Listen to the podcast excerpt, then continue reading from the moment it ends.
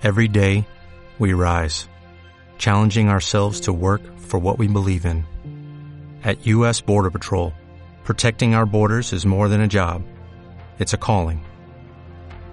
Agents answer the call, working together to keep our country and communities safe. If you are ready for a new mission, join U.S. Border Patrol and go beyond. Learn more at cbp.gov/careers. Adaptación radiofónica del cuento Las Fieras, de Juan Simoni.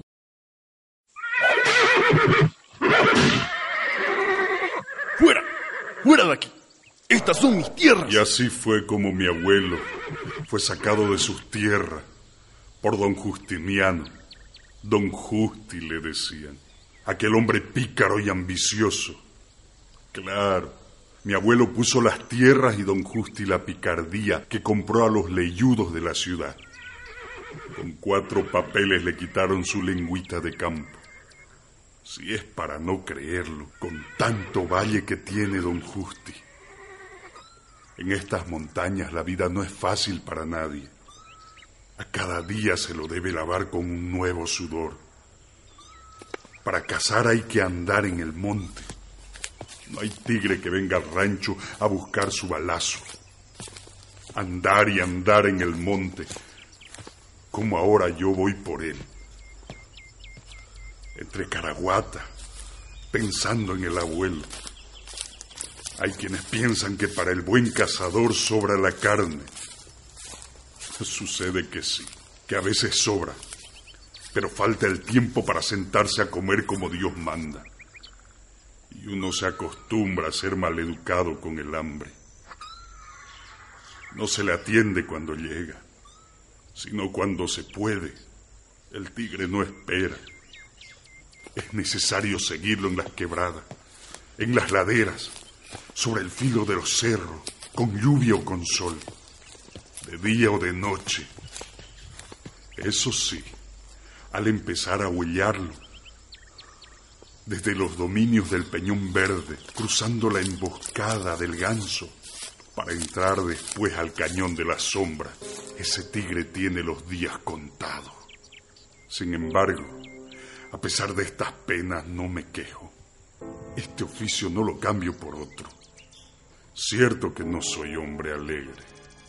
¿Cómo se puede ser alegre cuando uno se vuelve parte de la soledad de los montes? Pero tampoco soy tristeza. Cuando la tristeza aparece hay que correrla a machetazo para que no se aquerencie dentro de uno, hasta adueñarse de todo. Si la tristeza llega como le llegó al abuelo, no se puede quedar uno con los brazos cruzados. No, señor. Hay que espantarla, como a los cuervos cuando se vienen al charque.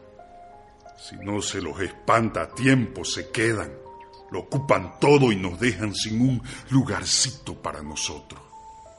Don Justi lo echó al abuelo de sus tierras y nos dijimos, ya no aparecerá más, ya se habrá hartado el carancho. Pero un día, orillando el valle, pitando detrás de unas rocas, escuché gritos y pisadas de caballo. Me asomé a ver lo que pasaba. Era don Justi azotando a un hombre. Tenía en sus ojos esos cuchillos que tienen los tigres cuando se les centra la mira en la frente. El azotado se quedó quieto.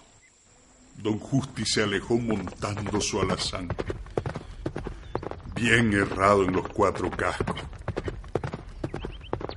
¿Para qué contar lo que había ocurrido? Don Justi le quitó sus tierras, igual que al abuelo. Fue a reclamar y lo azotaron. Cebado, don Justi. Dueño ya de toda la tierra. Se dedicó a cuidarla como perro guardián. Solo sus animales podían andar por sus campos. Mi pasto no es para engordar ganado ajeno. Y aunque los campesinos de los alrededores apenas tenían uno que otro burrito y rara vez alguna vaca, igual, animal ajeno que encontraba era animal muerto. Si a lo lejos usted veía una nube de cuervos, tenga por seguro que en algún rancho alguien lloraba la pérdida de su animalito. Siempre pensé que los bichos del monte no tenían dueño. Pero vea lo que le pasó al abuelo. Él extrañaba el valle. Se fue para allá y mató un venado. Apareció don Justi con su gente y le dijo: Caramba, Selmo. Sabes muy bien que tenés prohibido cazar en mi propiedad. En fin, habrá que repartir. Me llevo la carne y te dejo el cuero. Pasó el tiempo. Sin darse cuenta, otro día el abuelo se fue hasta el bajo. Esta vez mató un tigre. Y don Justi, que nunca duerme, lo encontró. Te dije claramente que no hiciera esto. Tratándose de vos, te perdonaré. Olvidándome del asunto, así que a repartir. El otro día te di el cuero, ahora me llevo el cuero y te dejo la carne. A ver si de una vez por todas cambia de rumbo, che. Y llegó el día en que nadie podía sombrearse bajo ningún árbol de los campos de Don Justi. Ahora, poco a poco, me voy acercando. Yo sé que en el seguimiento se conoce a la fiera. Algunas huyen parejito, como si presintieran la muerte aproximándose. Otras enmarañan su huida, emborrachando al cazador.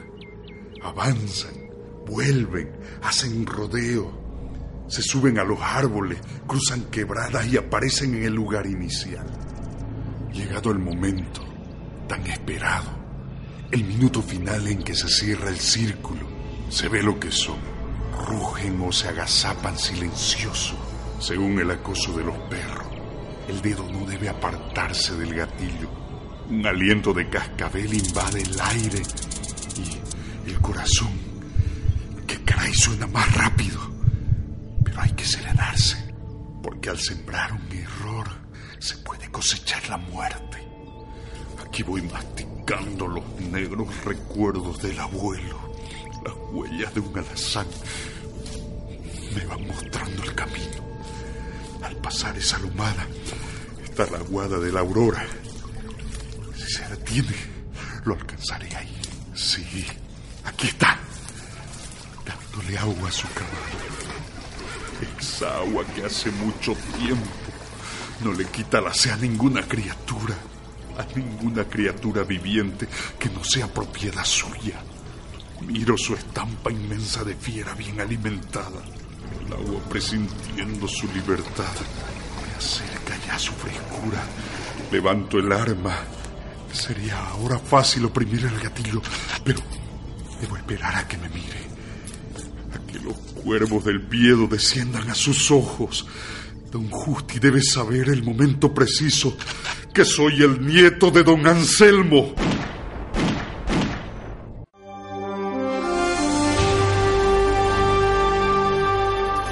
Esta es una producción de la carrera de Comunicación Multimedia Estratégica de la Universidad Evangélica Boliviana.